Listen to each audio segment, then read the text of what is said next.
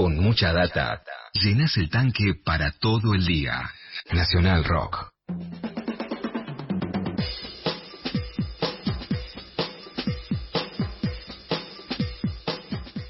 9 de la mañana, 17 minutos, seguimos en Mucha Data Nacional Rock 93.7. Eh, estamos en el marco de una complicación más importante respecto de lo que está pasando con el coronavirus. Estamos retomando ¿no? un camino de, más infecciones, de más preocupaciones otra vez.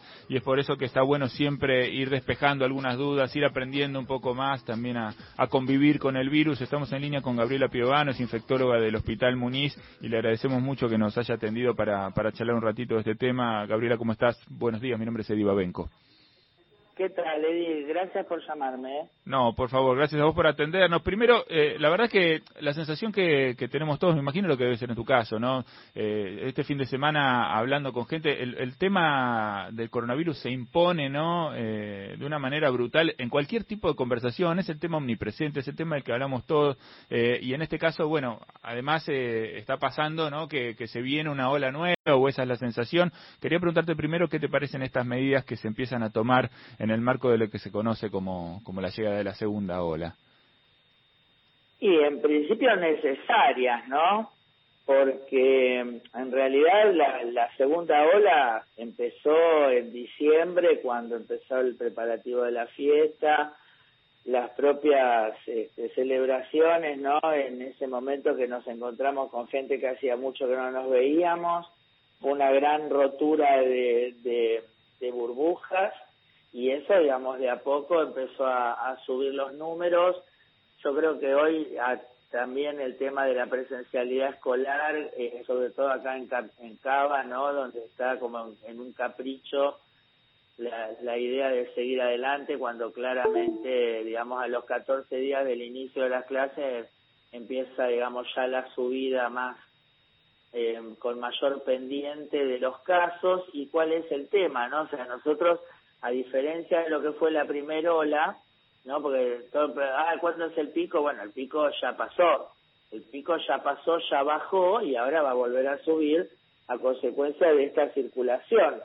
Entonces, este, obviamente que, que, digamos, esto se da a diferencia de la primera vez, en relación a gente más joven, ¿no es cierto?, con menos grupos de riesgo, por lo tanto ves muchos casos, digamos, pero la ocupación en los lugares todavía, digamos, eh, estuvo colapsada, que estuvo en el 95%, etcétera, etcétera. Bueno, obviamente en este momento está muchísimo más alivianado, pero si vos seguís con esta tendencia, que además eh, sí va a empezar a pasar de ese sector de jóvenes a sus contactos estrechos donde sí tenés mayor grupo de riesgo, el, riesgo del colapso, ¿no? Porque recordemos que por suerte el 80% de la gente tiene una evolución benigna, se cura espontáneamente con su propio sistema de defensas, ¿no es cierto? Y no tiene consecuencias, pero el problema para nosotros, para la salud pública, digamos, lo, lo representa la cuestión de la ocupación de los lugares que fíjense cómo ahora se habla de que las nuevas, eh, no sepas, las nuevas variantes, ¿no es cierto?, que hay en Inglaterra, en Brasil, todo, hablan de mayor mortalidad, en realidad no, esa mayor mortalidad viene derivada de que han colapsado el sistema, entonces gente que se iba a salvar porque recibía atención médica, ahora al no recibirla obviamente se muere. Es terrible eso.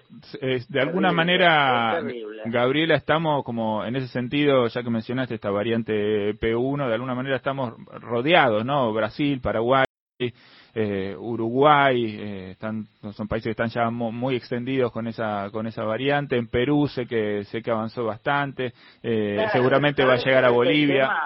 Ese es el problema, no es que la variante rodeando, no, es que tenés una sarta de no incalificables con plata que se dan de vacaciones a esos lugares, que vuelven, que vuelven después de todo lo que se habla y organizan un asado. Entonces le tenés que pegar una patada en la boca, ¿me entendés? Porque realmente es, eh, o sea, eh, imagínate, si en esta altura, después de todo lo que hemos pasado, todavía ves que se van de vacaciones a México, que vienen y se hacen un hisopado trucho, bueno, ahora viene la, la, eh, la Semana Santa, ¿no? Bueno, ¿qué va a pasar con eso? ¿Qué van a hacer? ¿Vamos a aprender? ¿Vamos a, o necesitamos llegar a ver a nuestros familiares, eh, digamos, con situaciones de emergencia para reflexionar? A mí me parece que ahora es una gran, este, o sea, por eso te digo, nosotros estamos rodeados, se están tomando medidas, pero contra la estupidez no hay nada para hacer. ¿Me entendés? Sí, la estupidez es infinita, eso, eso es verdad. Quería preguntarte específicamente por esta variante vos recién decías, bueno, no es que por ahí no es que es más letal, sino que como genera tantos contagios, los hospitales desbordan, no se puede atender a la gente y entonces la letalidad sube. Eh, hay mucha, hay muchas dudas respecto de, este asunto de la variante P1. Eh, en principio sí se sabe que es mucho más contagiosa, ¿no? Que, contagia mucho más rápido. ¿Se sabe algo más? Las vacunas, por ejemplo, que es una duda que, existe y que, está presente. Hasta acá la, única duda que podría haber era con la cepa, con la variante sudafricana, podía llegar a haber algún tipo de problema con alguna de las vacunas, pero volvemos al punto, o sea, si nosotros, mira, te digo la verdad, si nosotros no restringimos la circulación, en algún momento vas a tener vos tus propias variantes más contagiosas.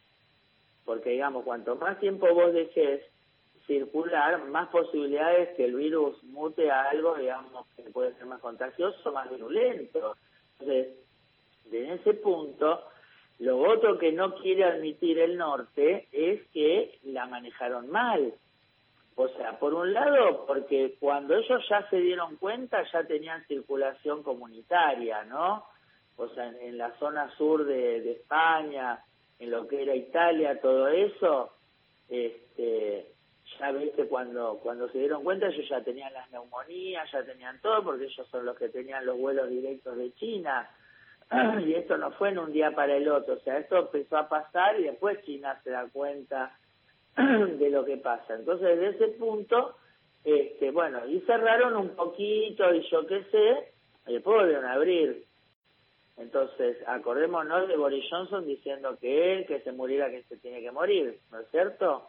Hasta que le tocó el turno a él, ¿viste? ahí se le, se le cambió la idea. Entonces, esto es lo que uno dice, lo que está pasando en Europa es nuestra visión de lo que hubiese pasado si no se hubiese cerrado, ¿no? O sea, sobre todo Estados Unidos y ni que hablar Brasil. Pero mirá Chile también. ¿Viste? Chile está vacunando y le está yendo mal. ¿Por qué? Porque tiene circulación comunitaria y, y siguen dejando y siguen dejando y siguen... Bueno, entonces el sistema se te termina colapsando. O sea, un poquito antes, un poco después, fíjate, Alemania lo mismo, Israel lo mismo. Entonces, la vacuna es eh, obviamente el elemento que tenemos para, para prevenir la infección y para evitar por ahí que, por ejemplo, si, si vacunamos selectivamente a los a los adultos mayores, a las personas de riesgo y a los que andan transitando porque son estratégicos, bueno, vas a disminuir el impacto, estamos de acuerdo pero la inmunidad de rebaño recién la vas a alcanzar con el 75%. Entonces, hasta ese momento, lo único que queda es la distancia física. Este, y no es que, que es Piovano a la que se le ocurre o, a la Bisotti o a Rodríguez Larreta que no se le ocurre.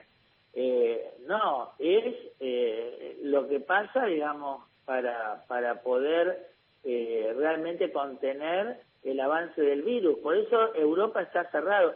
Por eso hace dos semanas o tres la OMS dijo que estaban bajando los casos por seis semanas consecutivas, por primera vez. Y es, o sea, que había sido, entre comillas, el pico mundial. Pero el pico mundial bajó porque justamente eh, se cerraron los lugares. O sea, se empezó a modular cuando se empezó a cerrar. Entonces, no es que yo quiero que cerremos, yo quiero que aprendamos, yo quiero que, o digo, me parece que lo ideal sería, ¿no? Eh, no yo quiero, no es lo que yo quiero. Me parece que lo ideal sería que hubiéramos aprendido. Entonces ahora viene esta prueba de fuego que es la Semana Santa. Bueno, a ver si evitamos, ¿no es cierto?, eh, tener nuestras propias variantes, ¿no? Ojalá que ojalá que así sea. Te pregunto también por esta por esta variante P1 otra otra duda que, que, surge y que veo que circula mucho es, si afecta eh, de manera más virulenta al, al, a la gente más joven, ¿no? Hasta acá siempre se pensó en los mayores de 60 como el grupo de riesgo más importante. No sé si esta variante, te lo pregunto, eh, es un poco más agresiva con la gente más joven. Mira, eh, todavía no está establecido eso y también este, no se descarta la posibilidad de que sean también este, reflexiones que evolucionaron peor por eso. Porque tienen una cobertura tan grande, tan grande, que no pasa nada. Y, y tienen una locura tan terrible que tampoco se frenan, tampoco dicen, che, estamos mal, lo que estamos haciendo no va. O sea, la, la, la ministra dio el ejemplo que los pediatras que atienden que no les pasó nada, ignorante. Hubo pediatras que se han muerto, enfermeros, a ella no le importa, no le importa, entonces es gravísimo. No puedes estar en la función pública si no te importan las consecuencias de tus determinaciones. Y sobre todo, volvemos al punto, no, vos acá no puedes estar ensayando. ¿Qué querés ensayar? Si vos ya ves que le fue mal a los demás, ¿qué querés inventar? Entonces, ahí hay cosas que son muy graves que es terrible porque uno sabe que a su vez, ¿para qué va a iniciar una causa si total la justicia en la ciudad está del lado de ellos? Entonces es terrible, es terrible porque todo esto que estamos hablando realmente se hubiese evitado. Es verdad. Bueno, Gabriela, te queremos agradecer este, este rato de charla. Muchísimas gracias por siempre aclarar las cosas y decir además todo sin pelos en la lengua. Te mandamos un beso grande y seguimos en contacto. Dale.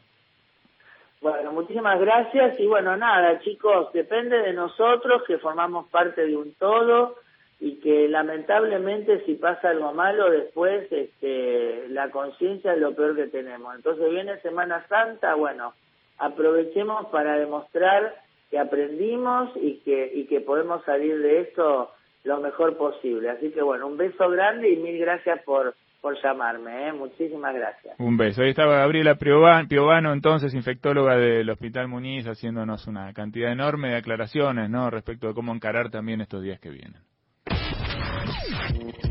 Este separador indica que estás escuchando y, y eso es cierto. Hasta las 11 por Nacional Rock.